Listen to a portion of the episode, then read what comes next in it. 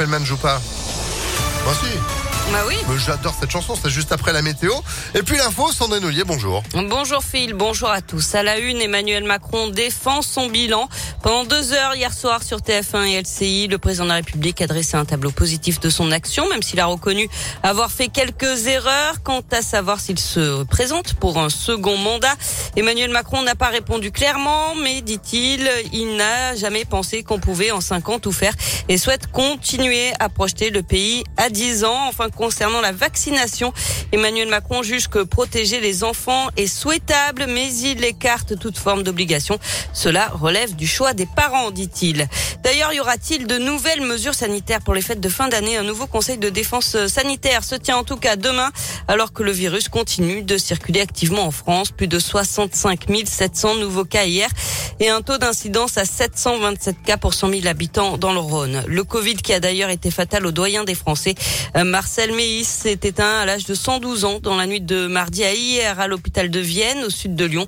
Il vivait toujours dans sa maison de Saint-Romain en Galles, dans le Rhône, avant d'être hospitalisé au début du mois.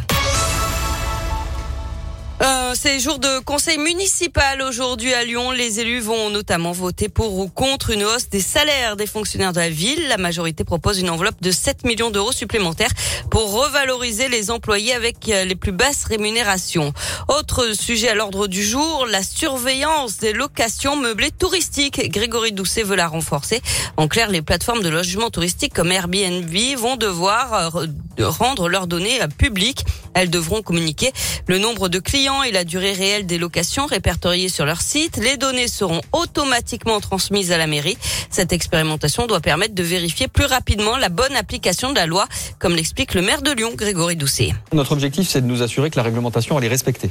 Il existe une réglementation sur le nombre de nuitées maximum euh, autorisées. Euh, toute la réglementation qui porte sur les meublés de tourisme aujourd'hui, on avait du mal à la faire respecter parce que tout simplement, on avait un énorme travail de recherche d'informations sur chacune des adresses, sur euh, chacun des, appartements ou de maisons qui étaient euh, loués quelques jours. Et donc, on ne pouvait pas traiter tous les cas. Donc là, avec cette transmission automatique des données, on gagne énormément en efficacité. Nous allons être en capacité de pouvoir faire précisément, scrupuleusement, respecter la réglementation en matière de meublé touristique. Le conseil municipal de Lyon, c'est aujourd'hui à partir de 8h30. Vous pouvez le suivre en vidéo sur le site internet de la ville lyon.fr. On passe au sport avec euh, du basket et l'Asvel qui piétine et patine en Euroleague. Nouvelle défaite hier soir 71 à 61 à domicile contre le Zénith Saint-Pétersbourg. Tout va bien par contre pour les footballeuses lyonnaises. Les filles de l'OL ont largement battu hier soir les Suédoises de Haken 4 à 0 en Ligue des Champions. Les sanctions de la Ligue contre Jean-Michel Aulas, le président de l'OL, est suspendu de bande touche, de vestiaire d'arbitre et de toutes fonctions officielles pour 10 matchs, dont 5 fermes. Ça fait suite à son comportement euh, en marge de Lyon-Marseille, rencontre arrêtée, on s'en souvient, après un jet de bouteille sur Dimitri Payet. Jean-Michel Aulas est accusé d'avoir fait pression sur l'arbitre. Il devrait faire appel. Et puis toujours en foot, l'équipe de France tenante du titre connaîtra ce soir ses adversaires pour la troisième édition de la Ligue des Nations. Le tirage au sort, c'est à 18h. Enfin, les habitants de Tassin ont fait un vœu pour Noël.